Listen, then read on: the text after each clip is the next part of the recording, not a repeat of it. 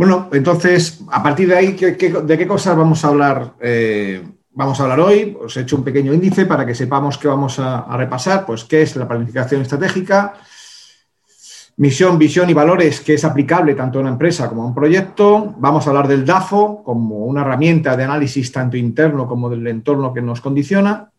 Vamos a ver cómo definimos los objetivos y eh, a partir de ahí diseñaremos un plan estratégico.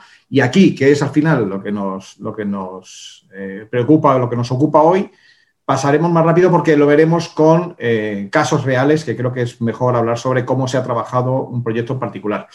Hablaremos de cómo se implanta el plan estratégico una vez que se, se ha diseñado el plan, hay que implantarlo y hay que ir controlándolo y algo importante al final que es la medición, ¿no? el sacar esos análisis de resultados, eh, conclusiones, etcétera. ¿no? Bueno, comenzamos y nada, para ello vamos a hablar, como decíamos, de, esta parte, que es la planificación estratégica y es tan sencillo como un camino que trazamos para conseguir unos objetivos. Entonces, constantemente vamos a ir referenciándonos a unos objetivos que tenemos que conseguir. Es muy importante definir los objetivos. Una cosa que particularmente hacemos en, en Group es sacar un único objetivo principal y unos objetivos secundarios que también son importantes. Pero está muy bien tener un orden de objetivos, no solamente objetivos, sino una prioridad en los mismos. Entonces, como decía, esos objetivos pueden ser de índole profesional, tanto de un proyecto en concreto como de una compañía en concreto. Creo que este ejercicio del plan estratégico hay que hacerlo tanto de la propia carrera de cada uno como de un proyecto que tengamos encima de la mesa como de, la compañía, ¿no? Al final, un CEO lo que tiene es un proyecto de compañía, pero cualquier director departamental o responsable de un, de un área en concreto puede liderar un proyecto. Cada vez se utiliza más esa figura del project leader y creo que es importante que ataquemos esos proyectos con esta manera de trabajar siempre, ¿no?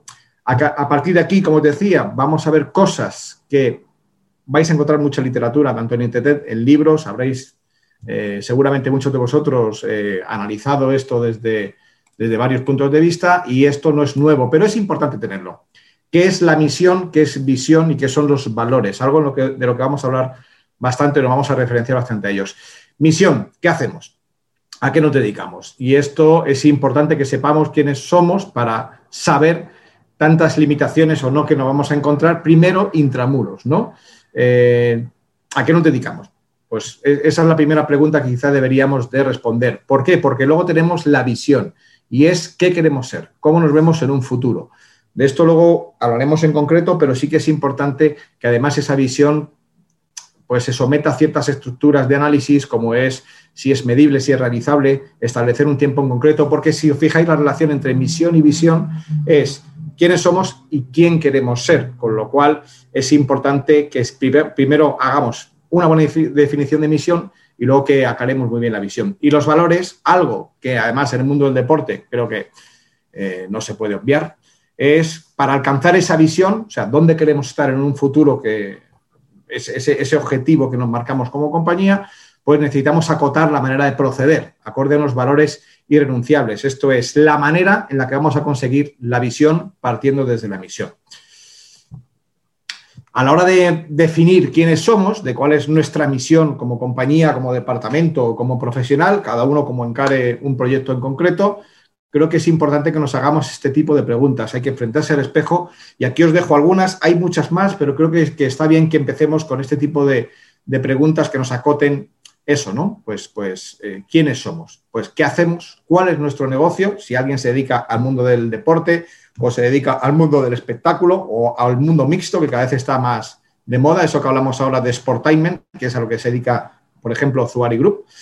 Cuál es nuestra razón de ser, por qué hemos venido aquí, por qué eh, el mercado debería ser diferente antes o no de estar nosotros en él, quién es nuestro público objetivo, cuál es nuestro ámbito geográfico de acción, es otra buena pregunta, cuál es nuestra ventaja competitiva y qué nos diferencia de nuestros competidores. Fijaros que hay dos preguntas al final que analizan el tema de competidores. Luego veremos cuando hablemos del DAFO que hay preguntas que son internas nuestras y otras preguntas que son de el entorno y muy en concreto de la competencia. ¿Por qué? Porque cuando decimos cuál es nuestra, ventaja competitiva es aquello que se habla mucho de la propuesta de valor. ¿Por qué alguien va, a preferir trabajar con nosotros que trabajar con otra compañía o con otro profesional?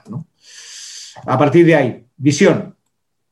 Bueno, pues un poco, un poco parecido a lo que estábamos diciendo al principio cuando hemos enumerado las tres, pero este es el, como decimos aquí, aunque es un aspecto, motivador en qué queremos convertirnos, es importante ser realistas, sin pensar en un tiempo concreto, ser consecuentes con la situación. ¿Por qué hago hincapié en esto? ¿Por qué es bueno resaltar esto? Porque hay veces que nos ponemos visión y, por lo tanto, unos objetivos que son inalcanzables o son difícilmente alcanzables. Si no somos realistas a la hora de trazar la visión y, por supuesto, la manera, el plan estratégico para alcanzarlo, lo que lo único que conseguiremos será desmotivarnos y desilusionarnos, tanto a nosotros como a nuestro propio equipo de trabajo. Entonces, sería bueno ser bastante coherente eh, con qué nos queremos convertir, ¿no? Aquí os hago algún apunte que creo que es importante, no obstante la visión y la manera de llegar a ello no es algo rígido, ya que el mercado, la realidad empresarial y otros muchos factores van modulando el futuro y hemos de ser adaptables al respecto. ¿Qué quiero decir con esto? Que es importante que no seamos demasiado estrictos cuando analizamos cómo vamos consiguiendo pasos, cómo hacemos, ahora cuando hablemos de objetivos se verá más claro esto, ¿Por qué? Porque muchas veces tendremos que ir cambiando el plan. El plan, un plan demasiado rígido nunca suele llevar a buenos resultados. ¿Por qué? Porque la propia realidad nos suele poner en nuestro sitio. Entonces es importante que seamos un poquito flexibles y vayamos adaptando dependiendo de los resultados que obtengamos. Ya estáis presuponiendo en esto que es fundamental tener, como decíamos al principio, elementos que midan la, si estamos consiguiendo nuestros objetivos, ¿no? Aquí os pongo también para terminar que un buen ejercicio es visualizar dónde, cómo y por qué queremos ser en cuatro años. Esto dependiendo, como os digo aquí, de que el proyecto no tenga ya un periodo definido. Es muchas veces nos ocurre en deporte, en espectáculos, que tenemos una fecha concreta. ¿no? Si vamos a hacer la siguiente Final Four o el siguiente concierto y tal, tiene una fecha concreta. Si no la tiene y es un proyecto, por ejemplo, empresarial, pues una buena manera de trabajar es ponerse un periodo de tres, cuatro años y ahí es como hemos terminado, hemos cumplido unos objetivos y nos ponemos en la siguiente fase del, mismo, ¿no? Y algo, como decía, que creo que es importante en el tema de, cómo conseguimos eh, alcanzar esa visión que nos trazamos, es el tema de valores. Y aquí hago hincapié de que justamente en el tema deportivo es muy importante. ¿Qué os pongo aquí? La manera en que se consiguen los objetivos, una empresa o bien un proyecto, ha de tener una personalidad propia. No todo vale a la hora de alcanzar los objetivos y los valores que sigamos nos otorgarán personalidad. ¿Por qué hago hincapié a veces en la personalidad propia? Bueno, porque es muy importante, por eso hablamos de la competencia, que se nos distinga. hace poco hemos sido todos eh, testigos del anuncio de que se retira eh, Pau Gasol. El cómo está hablando la gente de Pau Gasol ahora que acaba su carrera deportiva y empezará otro tipo de carrera, pues fijaros que todo el mundo está hablando de, sobre todo de esos grandes valores que Pau ha demostrado, no solamente dentro de la cancha, sino fuera de la cancha, ¿no? Entonces, eso le ha otorgado una personalidad propia y justamente para un deportista es muy importante esto para la segunda fase de su faceta profesional, ¿no? Cuando deja de ser deportista y se va a convertir en entrenador, en asesor o en cualquier otro tipo de, profesional. Pues esos valores que ha tenido le van a acompañar, más allá de su carrera profesional. Por eso es importante que definamos cuáles son nuestros valores, porque esos valores nos van a dar personalidad como profesional y como empresa, ¿no? Aquí os hago un apunte que es evidente, ¿no? Y es que esto es especialmente relevante en el deporte. ¿Por qué en el deporte? Bueno, pues porque justamente el deporte, uno de los grandes activos que tiene, cuando intentamos conseguir, bueno, pues financiación o que por lo menos que nos miren, que nos escuchen como, como proyecto deportivo, es que tenemos unos valores importantísimos, ¿no? Fijaros la repercusión que ha tenido este año, por ejemplo, eh, los Juegos Paralímpicos, ¿no? De esa gran atleta que, ha estado, eh, bueno, pues con, un tema eh, de salud en el hospital y que dice que aún con 48 años quiere estar en París, ¿no? Pues esos son unos valores que en el deporte no debería ser baladí, ¿no? Esto no es irrenunciable.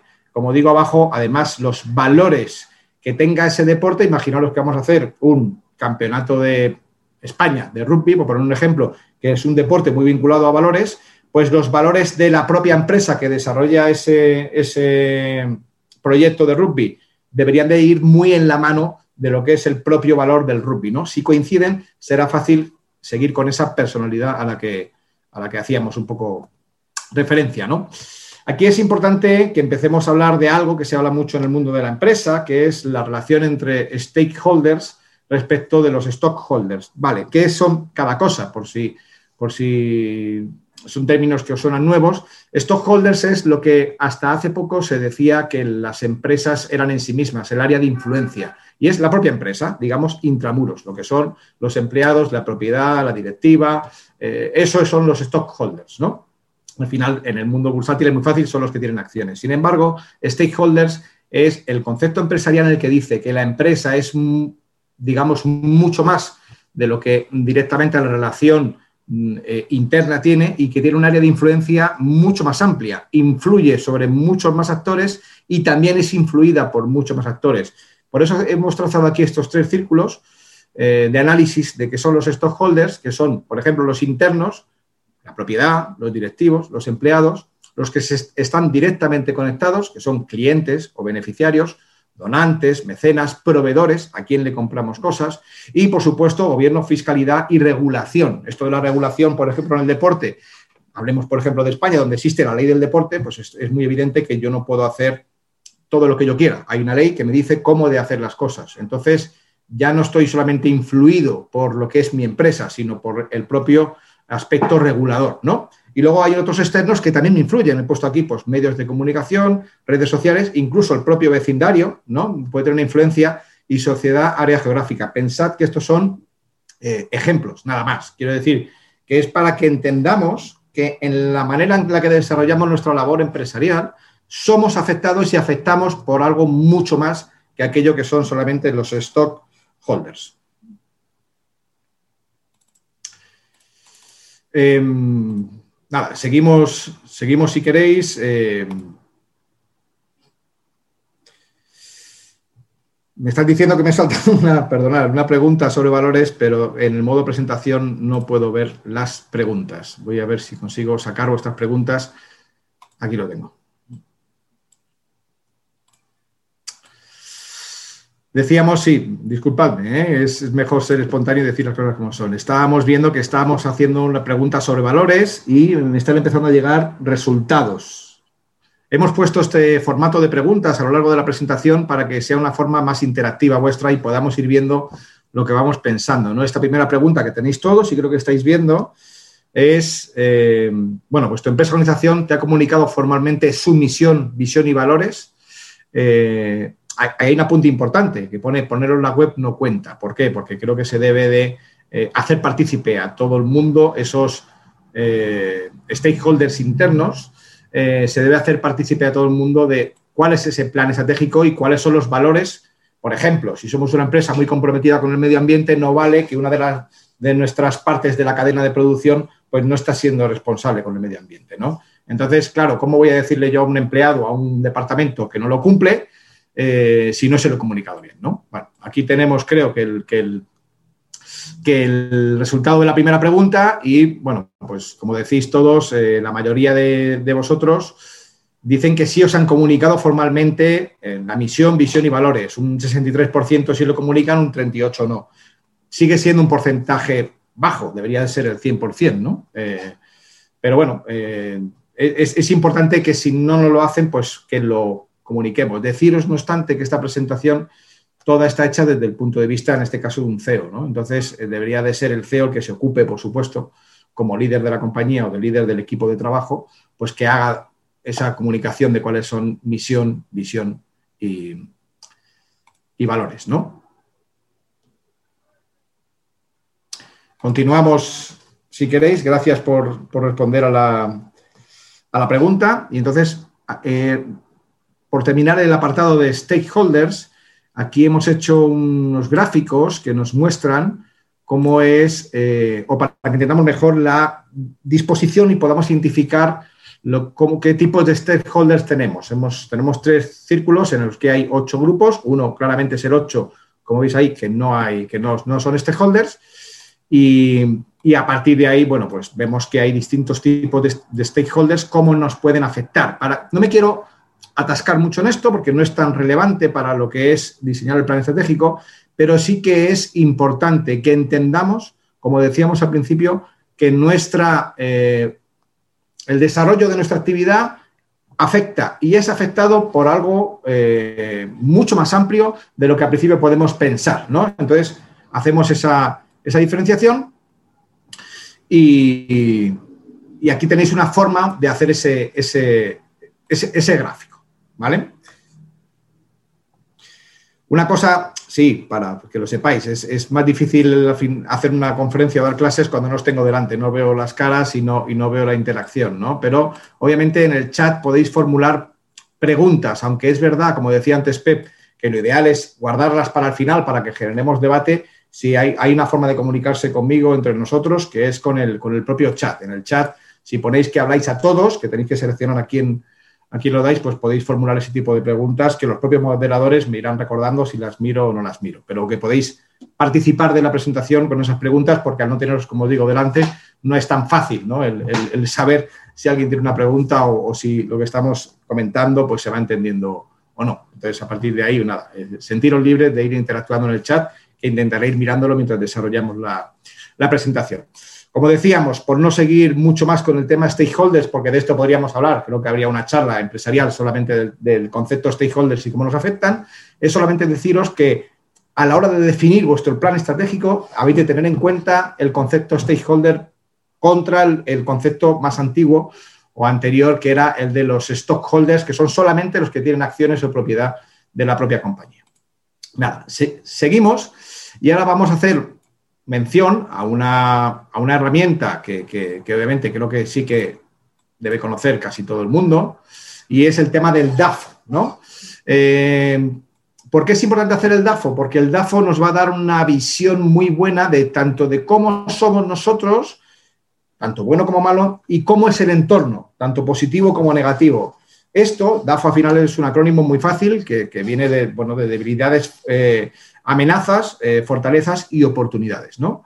Aquí os pongo, por ejemplo, que es una herramienta indispensable. Creo que sí, que hay que hacerla para cada proyecto, cada empresa. Incluso recomiendo que la hagáis como profesional. Hacer un propio DAFO es una buena herramienta, ¿no? Hay que tener en cuenta aquella misión, visión y valores, porque eso nos va a acotar muy bien las respuestas que vamos a encontrar a estas eh, cuatro, esos cuatro factores que nos, que nos comprometen, digamos. Y el análisis DAFO combina análisis externos, que son amenazas y oportunidades, amenazas que tenemos que nos vienen de fuera, oportunidades que el sector o el entorno o el momento nos presenta. En pandemia ha habido una serie de amenazas, pero ha habido oportunidades que algunos han sabido leer. Y los internos, ¿no? Nuestras propias debilidades y nuestras propias fortalezas. En qué somos fuertes, en qué somos débiles. Eso es muy importante para crear un plan estratégico, ¿no? Por eso, es una gran manera de mostrar en un solo panel ambos factores. Aquí os comparto, por ejemplo, un panel que podemos hacer, que es este de aquí. Y aquí vemos lo que es un, DAFO y tenemos los atributos de la empresa, aquí podríamos decir del departamento del profesional, entender que siempre se puede eh, hacer mención a eso, ¿no? Y em, los aspectos positivos en la primera columna y la segunda columna los negativos. Los internos, pues fortalezas, pues aquellos elementos propios que nos dan un carácter diferencial, aquello en lo que somos fuertes o lo que nos hace fuertes, ¿no?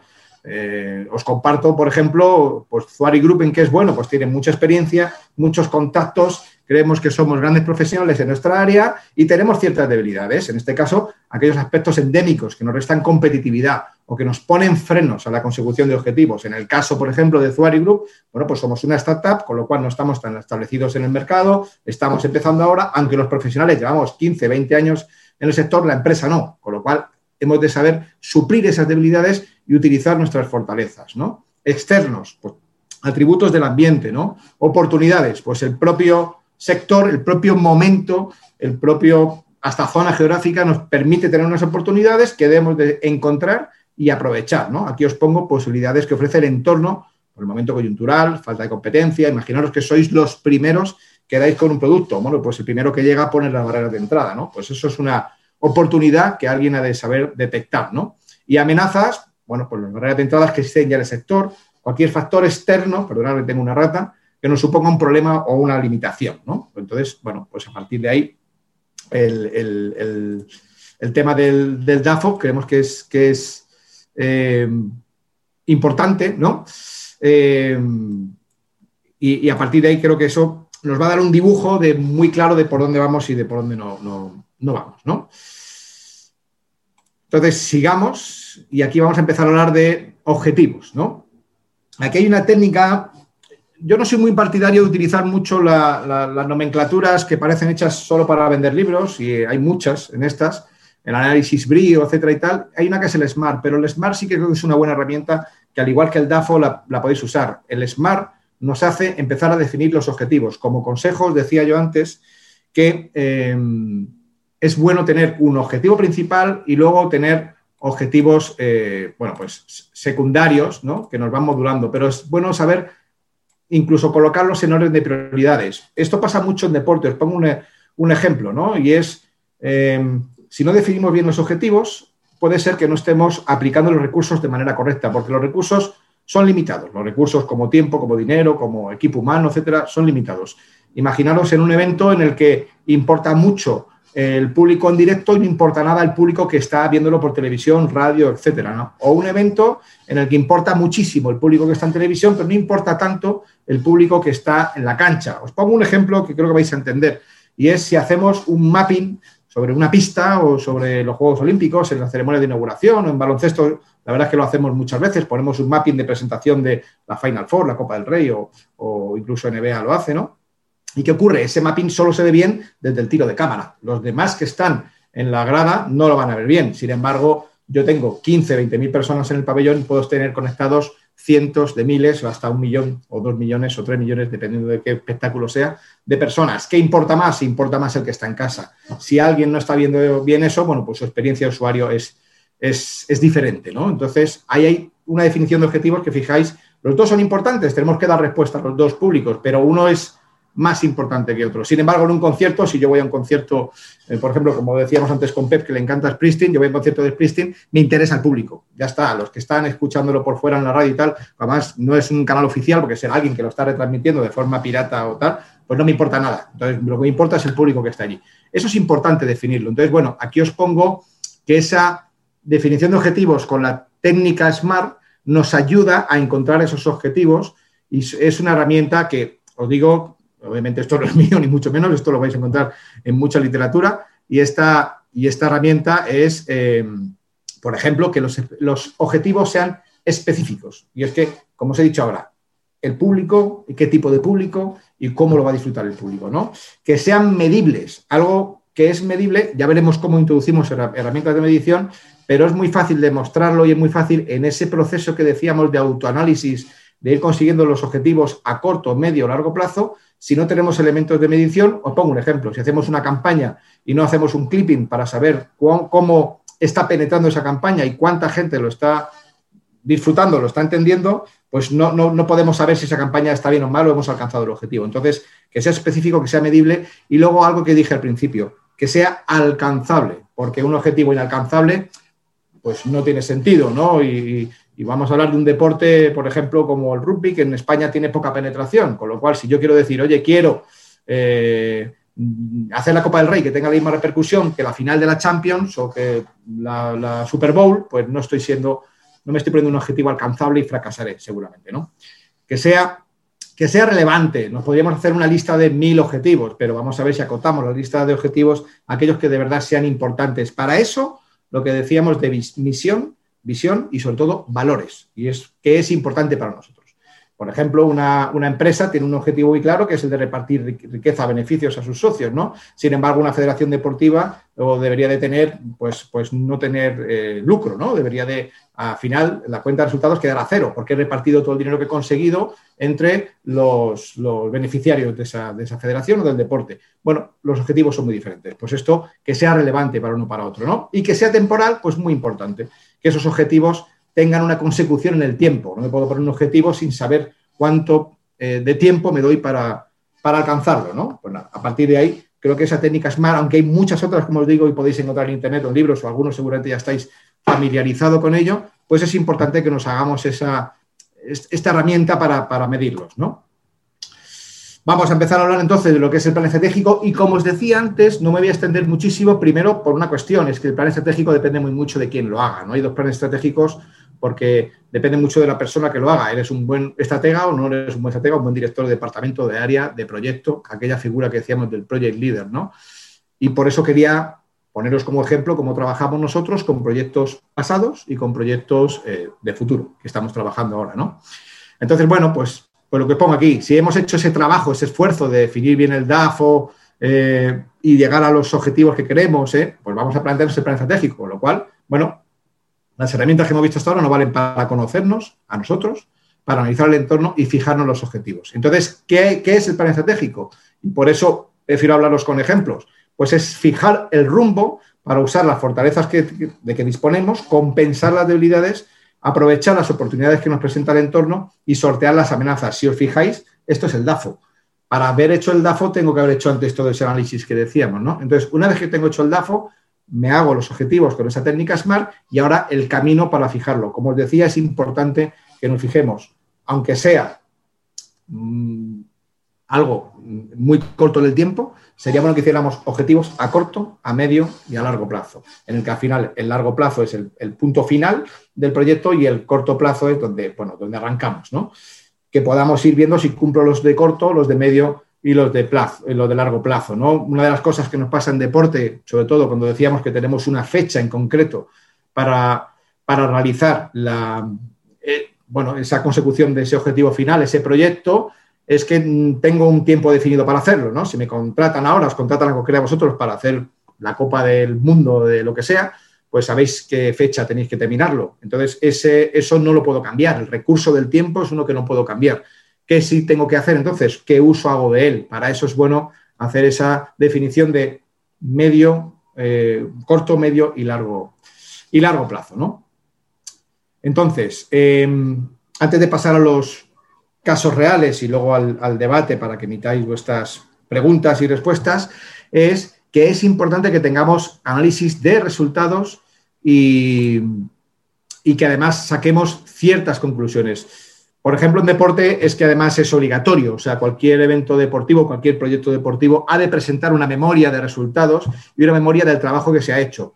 Entonces, si vamos estableciendo desde el primer momento elementos de medición que nos permitan sacar conclusiones, pues es un trabajo que entonces iremos haciendo de forma gradual y no al final del todo, y no desde luego un año después que ya no te acuerdas de nadie, de nada, ¿no? Entonces, aquí os pongo algunos textos que creo que nos pueden ayudar y es, al margen de las mediciones regulares que vayamos estableciendo durante el proceso, es si vamos cumpliendo esos objetivos corto, medio, eh, es interesante poder medir resultados para modular los siguientes objetivos.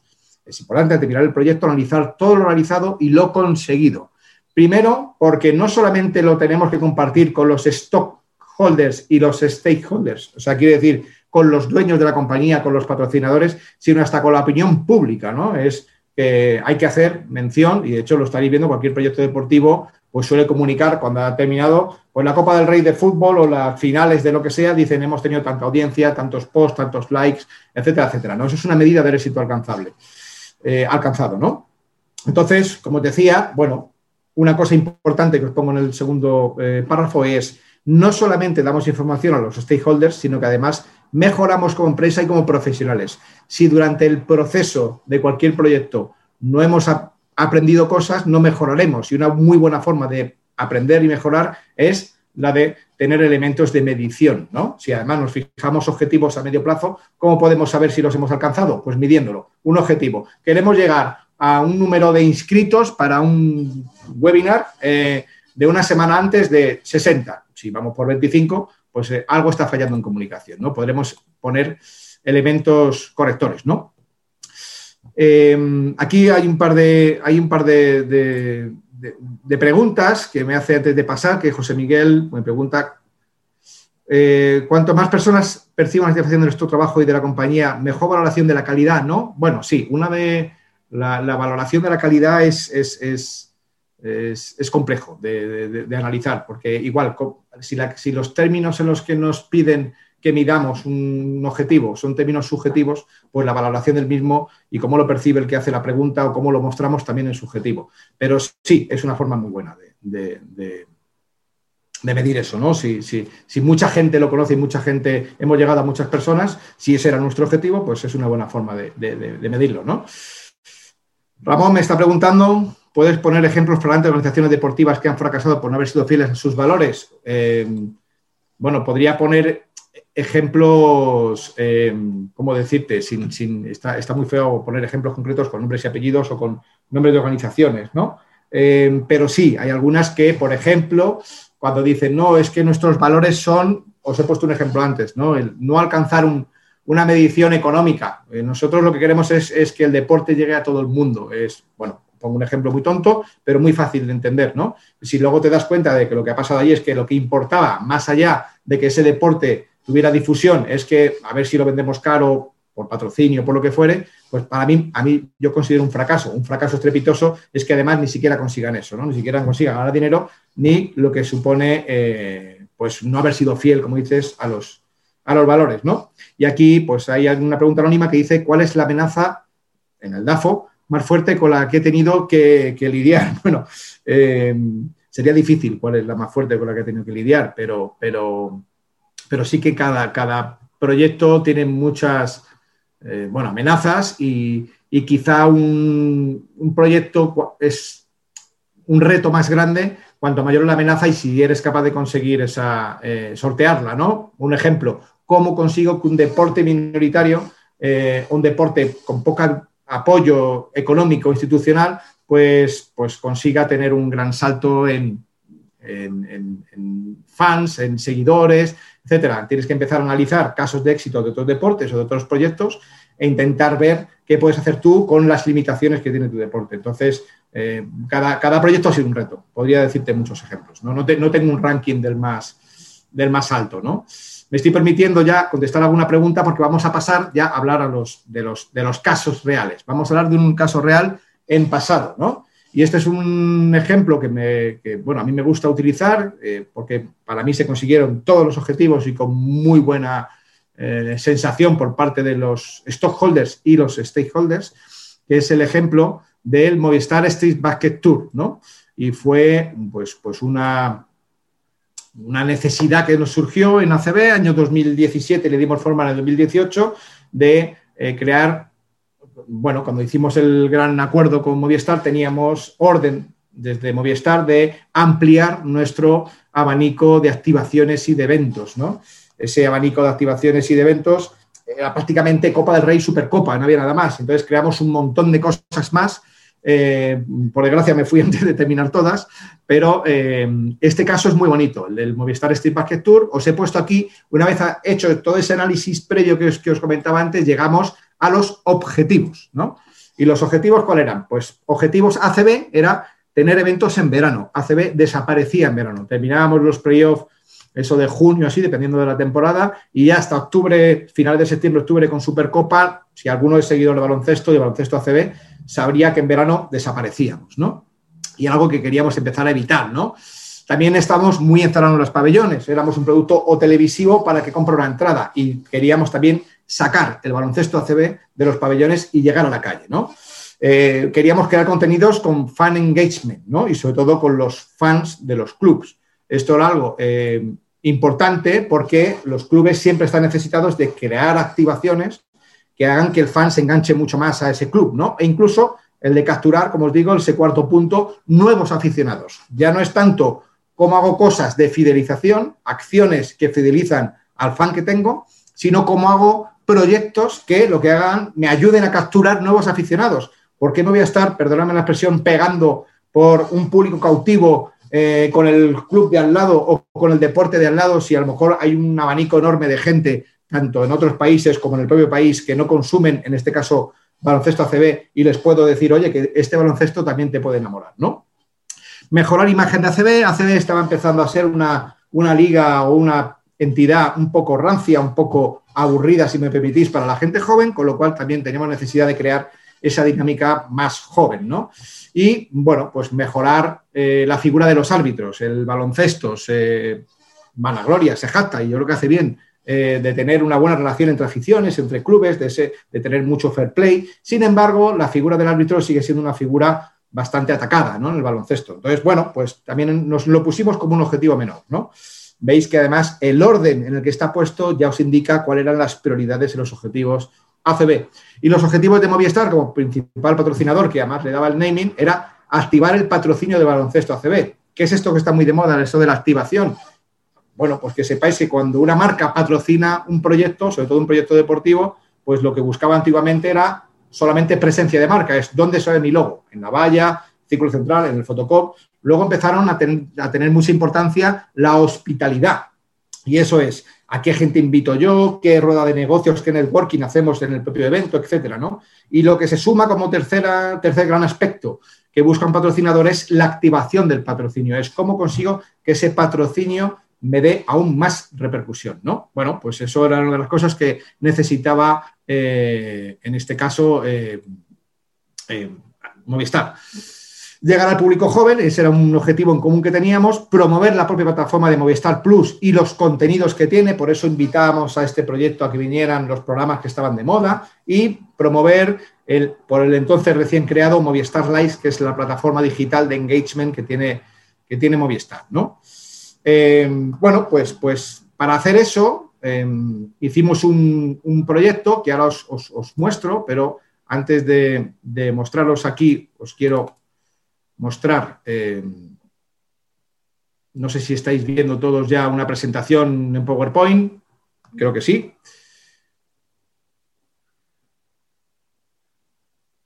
Entonces, aquí.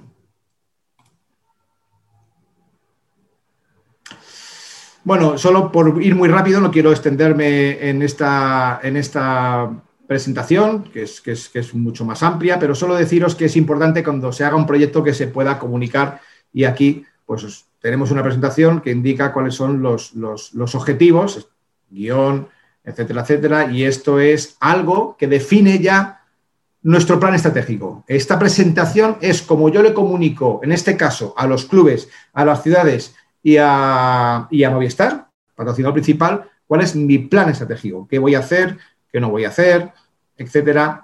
Y esto es un documento que no tengo ningún problema en también dejaros y, que, y compartiros, eh, bueno, pues para que, para que lo, podáis analizar. A partir de aquí, eh, quería compartir con vosotros, y lo tenéis también en la presentación, tres vídeos eh, que muestran tres momentos claves de este proyecto. Uno era la presentación a los medios. ¿Por qué? Porque el club local tenía que hacer eh, ese fan engagement y ese acercamiento a la ciudad y a sus fans locales. Le dábamos mucho protagonismo al club local y esto lo que hacíamos, había dos formas. Era que un jugador leyenda fuera el capitán con el que tú ibas a jugar y, el otro objetivo es que fuera en una zona de la ciudad donde yo le sacara un rendimiento, incluso político, porque los clubes tienen necesidad de llevarse bien con las ciudades en las que están. ¿no? Otro segundo momento era cómo generamos comunicación para el propio evento y cómo hacemos una participación muy amplia, con lo cual hicimos una fase previa clasificatoria. Antes del propio evento tú tenías que apuntarte en una web y te clasificabas. Fijaros que uno de los objetivos era promover Movistar Live, con lo cual que hicimos la plataforma en la que tú te tenías que apuntar era a través de Movistar Live. Con eso cumplíamos otro de los objetivos. Y el tercer eh, vídeo es el resumen del propio evento, eh, nada, os, comparto y vemos los vídeos. Voy a intentar poner, si me dais un segundo, un altavoz para que lo escuchéis mejor. Eh, y nada, lo comparto ya. Disculpad eh, lo que se tarda en, en compartir. Aquí lo tengo.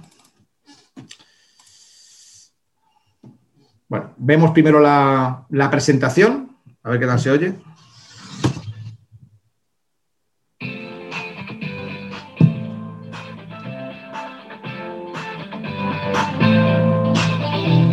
Els èxits esportius dels jugadors del València Bàsquet en 2017 o l'històric ascens de les jugadores del Club Taronja a la màxima divisió del bàsquet femení van acompanyats per una gran afició a aquest esport.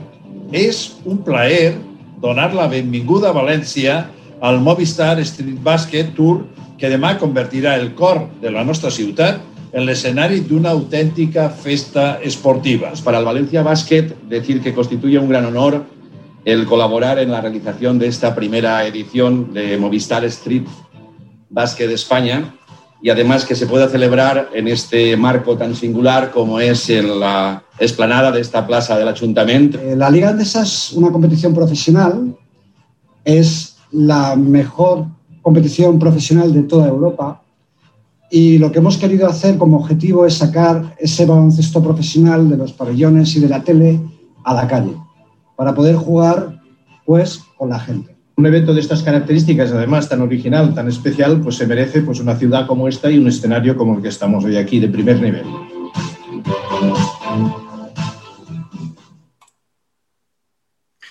Bueno, os quería compartir ese primer vídeo. Eh, tenemos otro vídeo que es, como os decía, el de la fase previa clasificatoria. Es un resumen de 30 segundos muy rápido, pero para que veáis que la propia ciudad deportiva del Valencia Basket, que fue el primer club con el que hicimos, ese primer año hicimos cuatro ediciones, eh, hicimos esa... te apuntabas y se sumaba mucha gente para elegir los ganadores que irían a la fase, a la fase final. ¿no? Os pongo el, el vídeo resumen.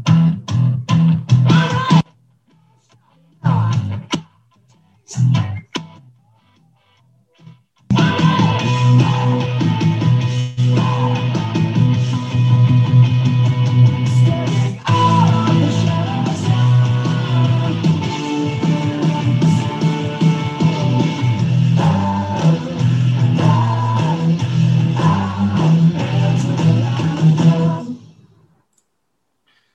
Me están avisando de que el vídeo se va a veces a cortes. Eh, no, os preocupéis, era para que os, hagáis una idea. los links a los vídeos, aparte de que están en, YouTube y los podéis alcanzar, si ponéis Movistar Street Market Tour Valencia os van a salir, os lo he dejado en la presentación. En la presentación tenéis los links para el que lo quiera ver con más calma. Y bueno, y al final os pongo el vídeo resumen del propio evento que ya veréis la imagen, como sí que se intentaba conseguir, tanto por el contenido como la imagen, eh, ese, objetivo importante de, llegar a un espectáculo, sacarlo a la calle, que fuera mucho más juvenil. Llevábamos bailarines de un programa que estaba entonces en Movistar que tenía mucha fama, que era fama.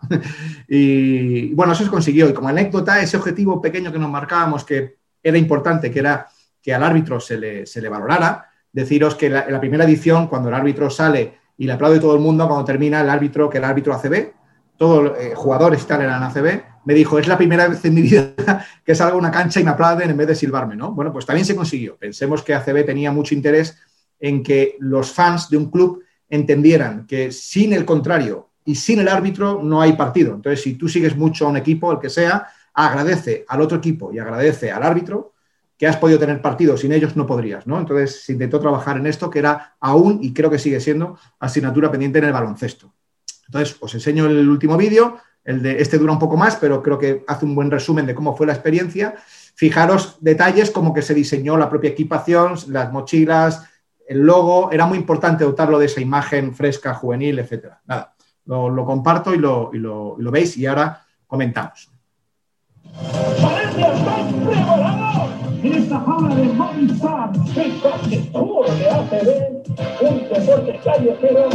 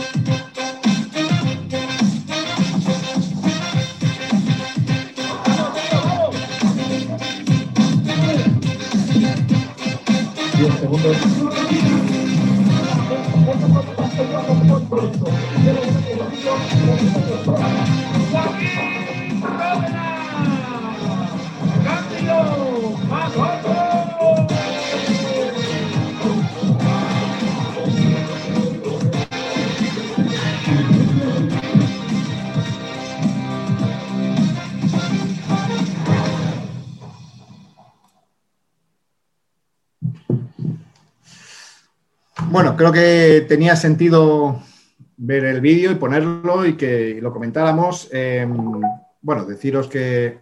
A ver, quitamos esto.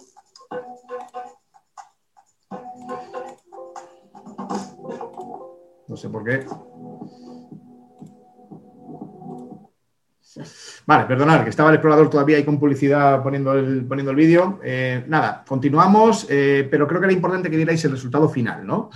Eh, todo ese trabajo de analizar qué debilidades teníamos, qué fortalezas como ACB, obviamente, pues en España ACB es, es un actor importante de baloncesto, mejor que un club, que una federación territorial en cuanto a poder pues vincular a Movistar, espectáculos y demás, y queríamos ofrecer esto diferente, ¿no? Creo que se consiguió y un consejo, en cualquier proyecto grande que hagáis, pues haced como, como en este proyecto, ¿no? Llevad una buena productora que os haga vídeos, resúmenes, fotos y más a día de hoy con los contenidos digitales, con la inmediatez, que se pueda colgar al momento un vídeo resumen. Nosotros teníamos estos resúmenes al día siguiente, se quedaba la productora trabajando toda la noche y al día siguiente ya había en redes sociales propias y de Movistar este vídeo resumen que años después, como veis, sigue siendo un ejemplo y es una buena forma. Antes en la pregunta lo decíais, ¿no? Pues, pues, como ¿Cómo se puede medir cosas? ¿Cuánta gente lo sabe? Bueno, darle herramientas para, para que lo sepan, ¿no?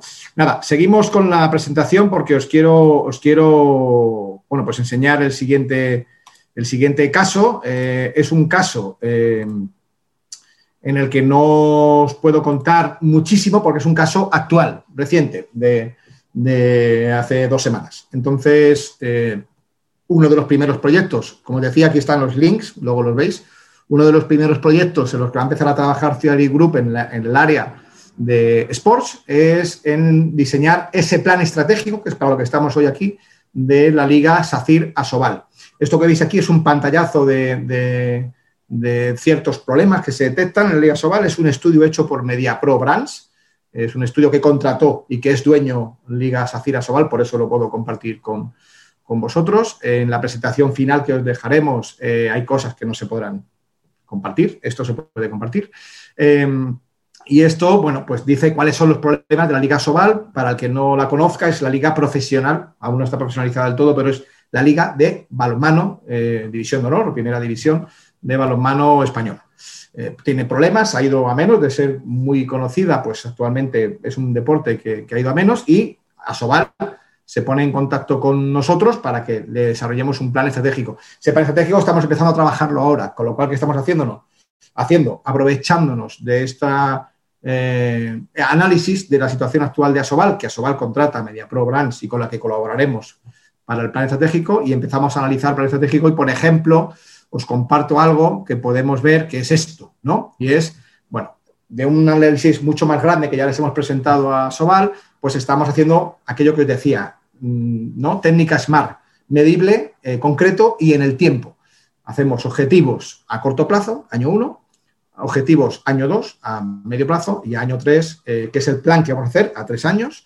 Y, cuando acabemos el plan, pues veremos si lo hemos cumplido y si tenemos que rectificar o no para el siguiente periodo. Eh, y el tener esta disposición en el tiempo nos permite eso, ¿no? Pues ese año 1, pues os, os voy leyendo, lo podéis ver ahí cambio de imagen, campaña de captación, crear evento propio anual, un evento propio de la, Soval, que no sea Copa del Rey de Federación, sino algo nuevo para que enamoremos más gente, ¿no? Normalización de la pista, crear esa figura que ya existe en otros deportes, que son los directores de partido que van a supervisar que todo se hace acorde a normativa. Eh, mejorar la comunicación, ahora mismo casi nadie que no sea del entorno Soval le llega comunicación de, la propia Soval. Y Plan 1 de salto digital, ¿no? Y plan de patrocinio año 1. Si somos capaces de enamorar a algún patrocinador con estos objetivos, pues ese patrocinio lo usaremos para alcanzar los del año 2. Año 2 es liga regular renovada. Este año, obviamente, no da tiempo a cambiar la liga. Lo haremos para el año 2 con lo conseguido en el año 1. Evento de inicio de, temporada. Eh, pues seguir fortaleciendo el, entorno, digital, ¿no?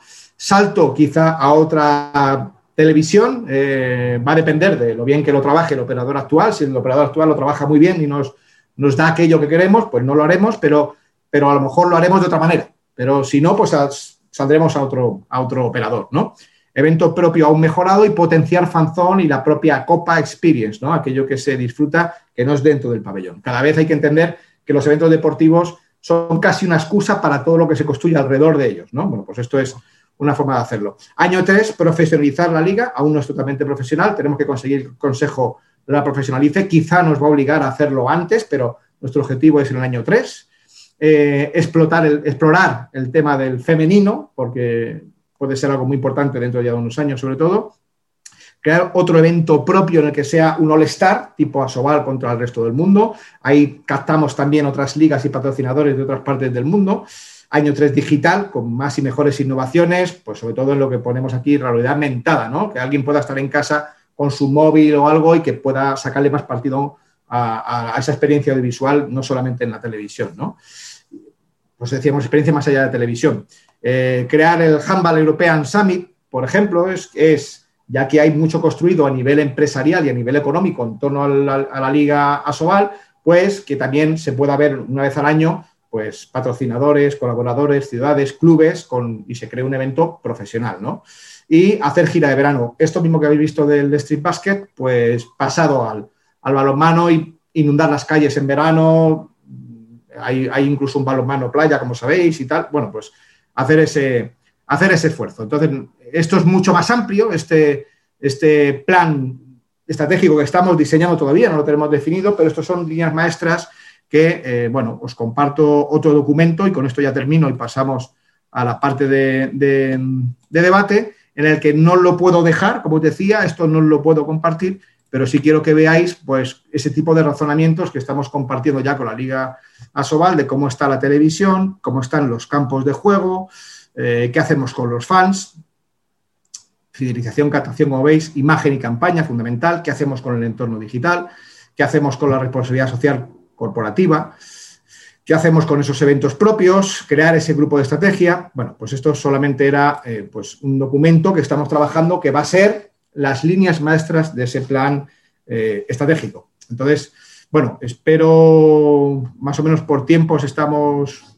cumpliéndolo, creo. Eh, creo que hay algunas preguntas, si queréis paso a contestarlas y a partir de ahí, pues si queréis, vamos al, al, al debate. Eh, Hola, Pedro. Por ejemplo, ¿crees que las grandes marcas como Movistar deberían seguir en la línea tradicional de publicidad? Esto es casi más de, de publicidad que, que mío, ¿no? Pero sí, obviamente aquí dices canales como Twitch para ganar engagement. Bueno, uno de los grandes retos que se encuentra el deporte, todo el deporte, es cómo enamorar y cómo conseguir atraer público joven y su forma de consumir el deporte es muy, muy diferente. Twitch ha dado en la tecla. ¿Por qué? Porque Twitch al final lo que está ofreciendo es una interactuación que están copiando otras redes sociales, ¿no? Casi en el momento, ¿no? En el que están... Eh, puedes comentarlo. ¿Por qué? Porque los chavales chavalas jóvenes, cuando ven el partido casi lo ponen de fondo, ¿no? No se quedan una hora, hora y media viendo un partido. Están haciendo otra cosa, ya sea chateando, ya sea jugando un juego o lo que fuere que estén haciendo y tienen el partido de fondo. Son más resultadistas. Pues Twitch ha dado esa clave. En respuesta a tu pregunta, cualquier eh, actor que quiera llegar al público joven es una buena forma, sin duda, de, Pedro, de, de hacerlo. ¿me escuchas? Pedro. Eh, bueno, Bruno pregunta, para elaborar la planificación estratégica, ¿qué herramienta de recolección de datos adicional podemos utilizar? Bueno, esa es una de las cosas que están más de moda ahora mismo, el dato, ¿no? Hay dos cosas, que es el Big Data y el Smart Data. Big Data es conseguir datos de todos los sitios. Pensemos que cuando yo voy a, un, a una web a navegar, ya dejo un traqueo, dejo una marca, ¿no? Si estoy en un sitio, dejo una marca. Pues ese dato hay que saber capturarlo y luego está el Smart Data, que es el saber utilizarlo. Pongo un ejemplo, ahora está muy de moda cuando compramos entradas para un evento, lo estamos comprando casi siempre de forma telemática, ¿no? Pues bueno, pues a partir de ahí ya tengo datos, ¿no?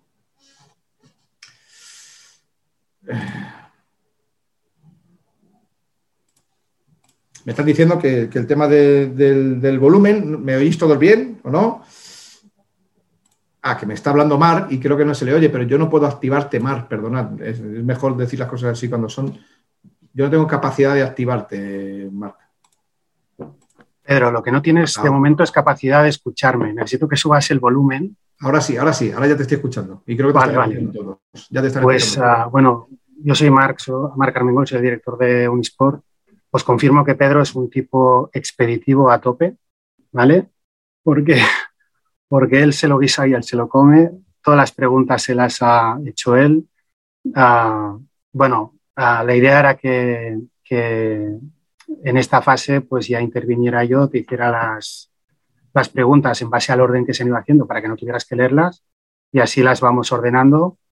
Pero como quieras, si yo te dejo, ¿eh? yo me salgo de aquí. No, no, no, Marc, casi prefiero que No, continúen con el plan que nos hemos trazado. Es broma, mucho mejor. Sí que es verdad que no podremos hacer debate porque, porque somos ochenta y pico personas y, y activar los micros con este volumen de personas ahora mismo pues es, es complicado, pero sí que respondemos a las preguntas, ¿vale? Ah, no sé en cuál te habías quedado, porque yo he ido a ver si, si es que se me escuchaba a mí o no. Ver, ¿En, cuál estabas, Pedro? Tenemos en la de un espectador anónimo del tema de Twitch. Creo que esa la tenemos ya respondida. Y seguimos con una de, de- de- La de Bruno, ¿no? datos. Estamos hablando del tema del dato. Vale, pues venga, tú mismo ya. Yo estoy Bueno, contigo, ¿eh? por si me necesitas, pero que tranquilo. Como, como decir, perdonad, es verdad que yo tiro, tiro y a veces me olvido de que No, no, hay si, si ya va bien, o sea, eres, eres el ponente autosuficiente que es, es una pasada. O sea, no- Bueno, eh, hablábamos del tema del dato. Es una de las cosas que tiene más valor a día de hoy, no solo en el deporte, sino en cualquier campaña de medios y pensemos que los deportes no son nadie, sino son casi una, una gran estructura de comunicar, ¿no? El problema no viene solo por cómo recolectar el dato, sino qué hacer con él, ¿no? El, el- el qué hacer con ese dato, cuánto me ayuda a mejorar. Eh, a lo largo de toda la charla hemos estado hablando de lo importante que es tener elementos de medición que nos vayan diciendo si vamos consiguiendo los objetivos. Con lo cual, métodos adicionales. A día de hoy la tecnología nos da una cantidad de datos increíbles y casi el problema no es casi tener datos adicionales, es la calidad del dato y luego qué hago con ese dato. Hay empresas eh, pues súper experimentadas o muy capaces de hacer eso. Los grandes actores tecnológicos lo están haciendo. O sea, al final ya un Google o un Amazon Web Service eh, te están ya proveyendo de ese servicio de captura y análisis del, del- del dato. Pero eh, es bueno que nosotros, como directores de proyectos, seamos conscientes de encargar esos servicios de captura y análisis del dato. Pero hay muchos. O sea, Bruno, no te puedo responder a una pregunta en concreto de cuál es el método adicional. Hay tantos que casi el problema no es capturar el dato, sino analizarlo.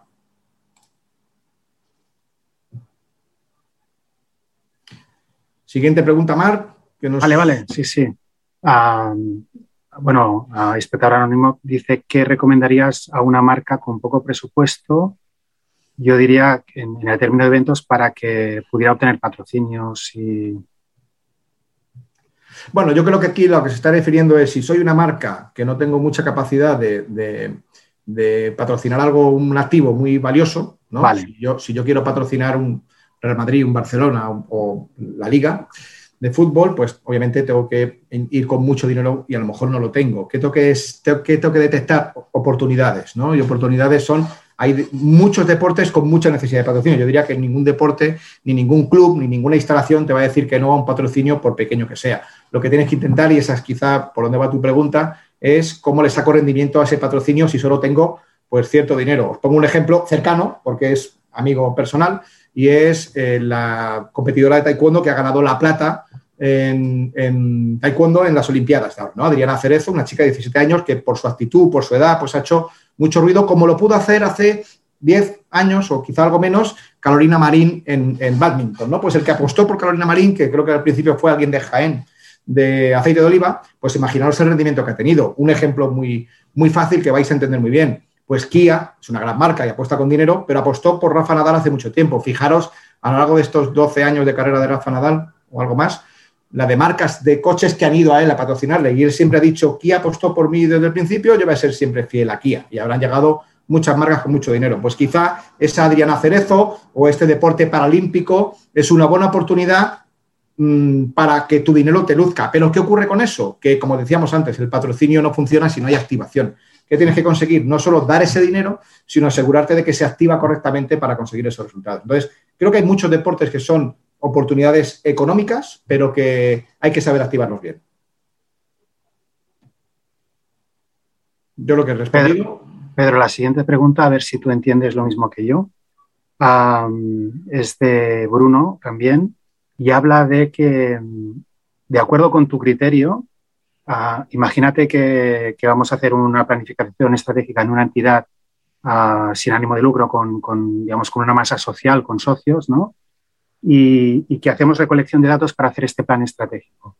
Él, te dice que qué porcentaje de participantes en esta recolección de datos, entiendo yo, sobre el volumen total de la masa social, ¿crees que sería uh, o que legitimaría ese plan estratégico, ¿no? O sea, por, por ejemplo, yo qué sé, pues si solo el 30% quiere, o sea, digamos, ha aportado en ese plan estratégico, es suficiente como para, para acometer ese plan estratégico? Bueno, volvemos al, tema de- del dato y para esto hay que hacerse la pregunta casi a la inversa y es cuánto necesita el plan estratégico de esa masa social para, para- para que sea útil, ¿no? Entonces, si obviamente es muy relevante porque tenemos que, que- Voy a empezar la respuesta de otra manera y es que hay cierta soledad en el, direct- en project leader, ¿no? Y es que al final tú puedes pedir información a todo el mundo, pero tienes que tomar decisiones tú. Entonces, cuánto de condicionada esté la decisión que tomes como director de ese proyecto eh, por esa masa social, eso va a indicar la relevancia. Con esto quiero decir que no hay un porcentaje fijo que podamos establecer. Si es muy importante porque el objetivo principal es llegar a esa masa social, hacerles partícipes o, hacer, o mejorarles su experiencia, te pongo un ejemplo, ¿no? Fans de un, de un club, ¿no? Pues si yo quiero hacer eh, una actividad, una acción que sea para mejorar el fan engagement, pues sí que es muy representativa que la masa social me responda. Es más, la propia respuesta a quizá esa forma de capturarles el dato ya te está marcando si esa campaña es acertada o no, o el canal el que has hecho la consulta. Entonces, pero si, si somos el Valencia Basket, que hemos estado con él ahora en un vídeo, y vamos a hacer una, un plan estratégico para ver cómo nuestros jugadores entrenan mejor o peor o tal, pues ahí no hay que hablar quizá con la masa social, hay que hablar o con los jugadores o alguien, el director deportivo, tiene que tomar su decisión. Entonces, dependiendo de, la valoración que tenga o el impacto que tenga esa masa social en el objetivo, pues entonces será más relevante o no. No sé si he respondido bien a la pregunta. Tienes el micrófono desactivado. Sí, no sé si es una pregunta o una reflexión. Fermín nos comenta que, uh, que considera que la planificación estratégica clásica, que entiendo que es un poco el esquema que nos has planteado, no nos prepara para lo inesperado. Y eso ha quedado muy claro en, por ejemplo, el tema de, del coronavirus, ¿no? Con entornos uh, más inciertos, no lineales, complejos. Dice, personalmente apuesto por planificaciones más adaptativas, por periodos más cortos, orientada a resultados y sobre todo partiendo de los datos. Quería preguntarte sobre cómo crees que podríamos integrar a los stakeholders en este proceso, en la co-creación y también cómo podemos incorporar la, lógica de la innovación en la planificación. Bueno, es, creo que es muy interesante lo que dices, Fermín, por el tema que se ha visto ahora del coronavirus, ¿no? Un problema no estructurado para los que no ha habido, no ha habido respuesta y quizá los que han tenido mejores resultados son los que han tenido pues, propuestas más disruptivas y sobre todo más adaptables. Por eso decíamos, no puedes dejarlo todo a ser disruptivo, no puedes dejarlo todo a la improvisación. De hecho, uno de los problemas que tenemos las culturas latinas, española, italiana, portuguesa, es que somos tan buenos improvisando que muchas veces lo fiamos todo a la improvisación y nos olvidamos de que esa planificación hay que tenerla. Yo creo que hay que marcar el rumbo y has de hacer el trabajo de hacer el plan estratégico, incluso hacerte el Excel de los números, etcétera.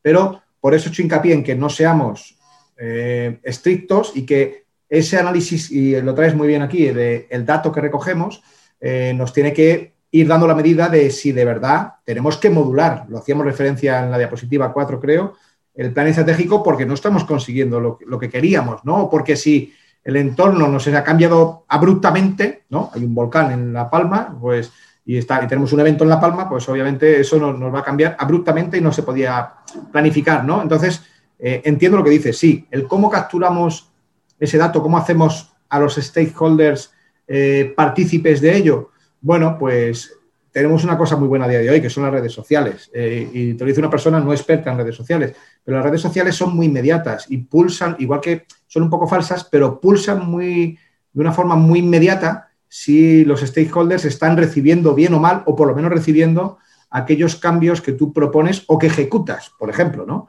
Una marca como pueda ser eh, Atlético de Madrid, que hace unos años cambió el escudo un poco, pues hubo un aluvión de respuesta popular diciendo que no le gustaba casi nadie el cambio del escudo. ¿Debe de cambiar la estrategia de imagen del Atlético de Madrid?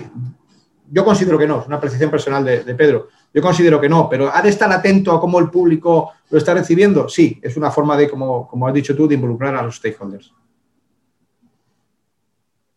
No se te oye, Marta. Otra vez.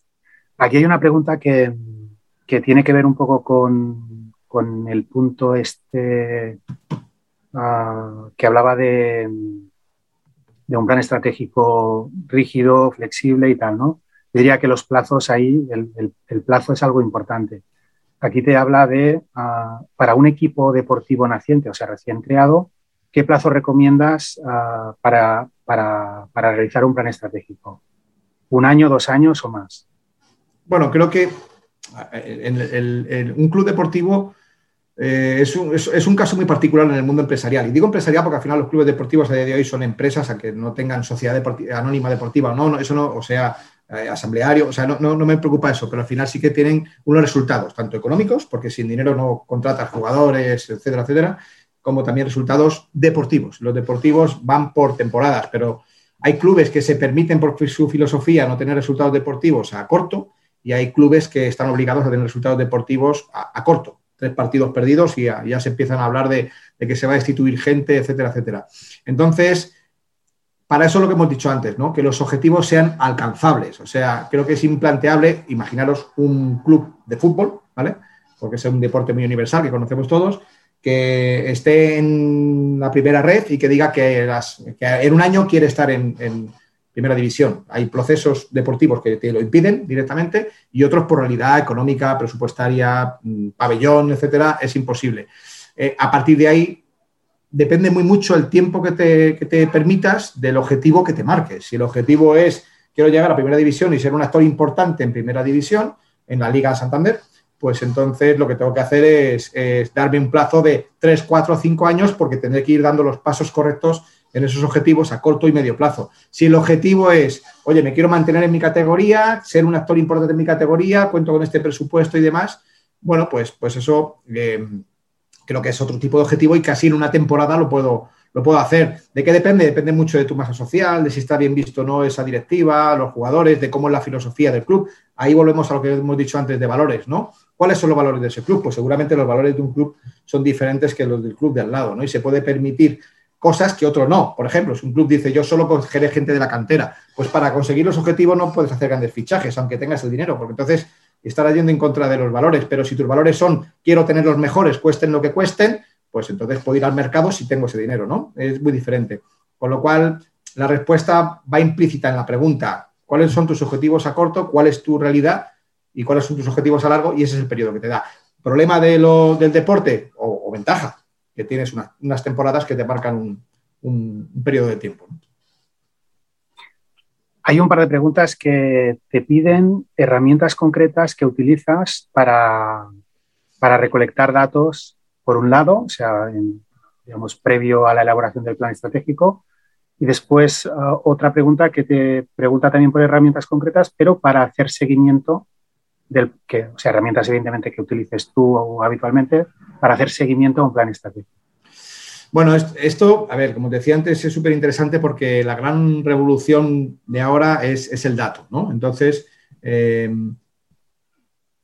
particularmente mi forma de trabajar no suelo ser muy esclavo de herramientas, ni incluso de procesos. Puede parecer una contradicción con lo que decía antes, pero si te apoyas mucho en herramientas y procesos, en la medida que éstas se quedan obsoletas, tú te quedas obsoleto. Entonces, creo que cada proyecto y cada reto eh, tienes que poder enfocarlo de una manera diferente. Y creo que una de las cosas que tiene un buen director de proyecto es que es capaz de dirigir un proyecto de un tipo o de otro, porque luego se va a poder rodear de los profesionales y de los proveedores adecuados. En respuesta a tu pregunta en concreto, creo que a día de hoy no tiene sentido diseñar o estudiar ciertas herramientas muy tecnológicas del dato, sino ponerte en manos de buenos proveedores adaptados a, ese, a esa recolección y estudio del dato, porque dependiendo de si el dato es los 10 asistentes que vienen a una conferencia o el dato es los 62 millones de espectadores que están viendo esto, qué rango de edad tenían, cuánto tiempo estuvieron viendo la televisión, etcétera, etcétera. Creo que los proveedores para recolectarlo y para estudiarlo son unos y las herramientas son unas y para otro proyecto son otros. Con lo cual, creo que lo importante y tu labor como project leader, más que conocer las herramientas, creo, es la de saber elegir qué proveedor te va a dar la herramienta adecuada o qué colaborador para ese proyecto en concreto, porque cada uno es de una manera y creo que la herramienta que puede ser la mejor para un proyecto puede ser muy negativa, muy inválida para otro. Bueno, piensa, Pedro, que tú piensas en grande porque has estado en proyectos muy grandes. Igual las preguntas iban más encaminadas a yo no tengo presupuesto para poder uh, acceder a estos proveedores, ¿no? no y tengo ver. que recopilar datos um, que igual, imagínate el ejemplo de antes de, de, un club deportivo, bueno, social, vamos a llamarlo así, donde donde hay, pues yo qué sé, imagínate 5.000 socios, ¿no? Y, y, quiero preguntarles cosas, pues supongo que se requieren más herramientas de, de encuestas o de, o de, no sé. Bueno, sí, tienes, tienes, hasta, tienes pero, pero me está respondiendo casi con lo mismo que he dicho. Yo quiero decir, Marc, que dependiendo de cuál es el proyecto, has de saber tu realidad y una es la económica. Un proyecto pequeño no puede, un club pequeño no puede mm, gastarse, ir a Amazon Web Service o a Google Analytics y decir, oye, que tengo 5 millones de euros para que me hagas un análisis del dato. De hecho, Facebook empezó haciendo ese millonario ver con el dato, ¿no? Es el mayor ejemplo, ¿no? O sea, Facebook no se hizo millonario eh, porque yo colgara las fotos de mis vacaciones, sino porque tenía un perfil y solamente las, las campañas de medios compraban el dato a, Facebook, ¿no? Esas herramientas están ahí y no son caras. Quiero decir que tú puedes anunciarte en Google o puedes hacer una campaña en redes sociales y en el servicio, que no es tan caro, es relativamente barato, está incluido el análisis del dato. O sea, tienes un Google Analytics que te dice cuánta gente se está metiendo, cuánta gente está rebotando, eh, cómo puedo hacer un retargeting y es aquel que vino y se fue, cómo puedo volver a él, etcétera, etcétera. Entonces, no es cuestión tanto de dinero, sino de lo que abarque el proyecto. Lo digo porque pasa como en otras situaciones en el que el mundo digital ha democratizado o ha hecho más fácil el acceso a ciertas herramientas. Creo que a día de hoy, eh, si tienes 5.000 seguidores, eh, te va a costar muy poco dinero. Si tienes 5 millones o 5.000 millones, te va a costar mucho más. Pero las herramientas suelen ser las mismas. Suelo recomendar, y estamos empezando en Zuari Group, con lo cual es algo que me recomiendo a mí mismo y a mi equipo, el, el, el explorar quién sabe de esto. O sea, un buen director de IT un buen proveedor de IT que te diga, mira, la herramienta perfecta para esta es, es, es, la adecuada, ¿no? De hecho, hace poco tuvimos una reunión con una empresa pequeñita, muy, muy, muy buena en esto, en, en cómo generar eh, captura y análisis de datos en un evento. Ellos van a pruebas de conducción, donde van solo 50 periodistas, nada más, pero les hacen todo un traqueo desde que les mandan la invitación hasta que se van, y ahí les incorporan encuestas y tal, y es un, es un servicio muy, muy asequible, pero te da un montón de datos después que te hace para, empe para, empezar a tu cliente, en este caso era Volkswagen, pues que supiera realmente la, cuánto de bueno o malo ha sido la experiencia. Hacemos, hacemos ya la última, la última pregunta. La hace Pablo y dice, desde la perspectiva del aporte social que tiene el deporte, ¿es recomendable un plan estratégico que fomente el desarrollo de organizaciones multideportivos a nivel federativo para ampliar el abanico de ofertas? No sé si me queda clara la pregunta, ¿eh? pero... Es una, es una pregunta compleja porque para empezar eh, vamos a referirnos a, no sé si Pablo es, es, español o es de otro sitio, pero en, en, España el deporte está regulado. Quiero decir que aquí tenemos un Consejo Superior de Deportes que regula el deporte, es el dueño del deporte y ese deporte lo delega luego en las federaciones deportivas, con lo cual las federaciones deportivas tienen muy acotado qué pueden y qué no pueden hacer. Entonces, casi es una pregunta que podríamos, si la he entendido bien, derivar más a un club, ¿no? en el cual un club sí puede tener multideporte.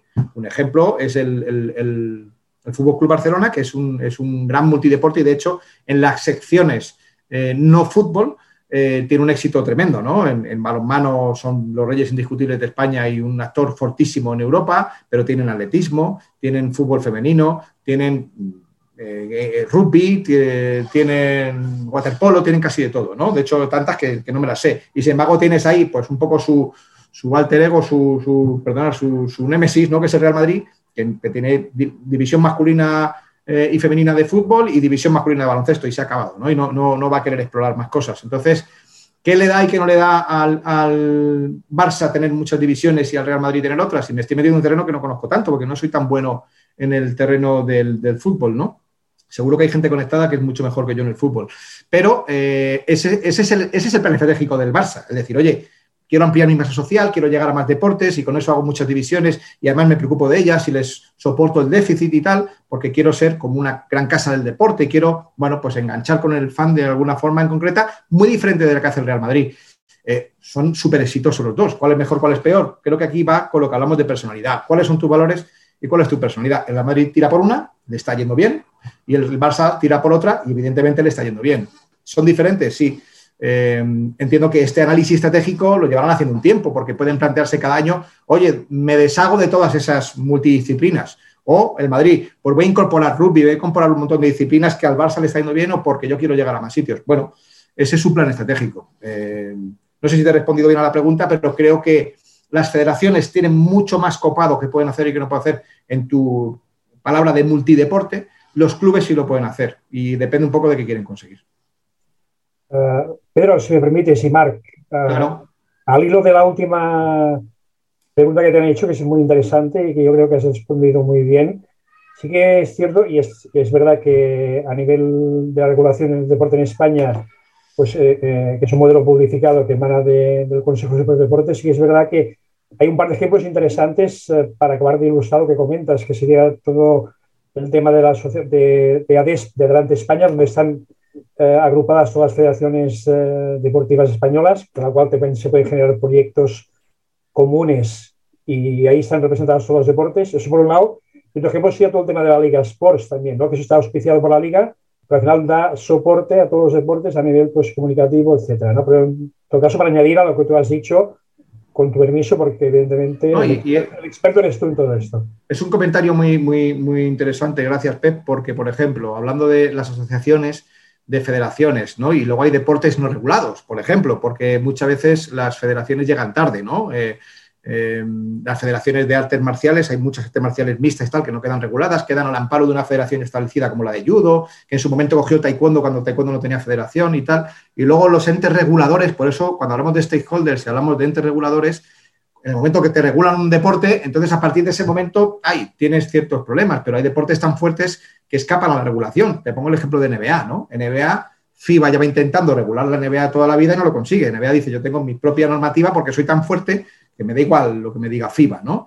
Eh, hay otros deportes, pues, federativos internacionales que al final lleva UEFA o lleva tal, y, o, FIRA en el caso del rugby y te, lo coordina. Pero sí, has dado en el clavo en eso y hay cosas que son deportes o cosas que se podríamos llamar el terreno de exhibición, ¿no?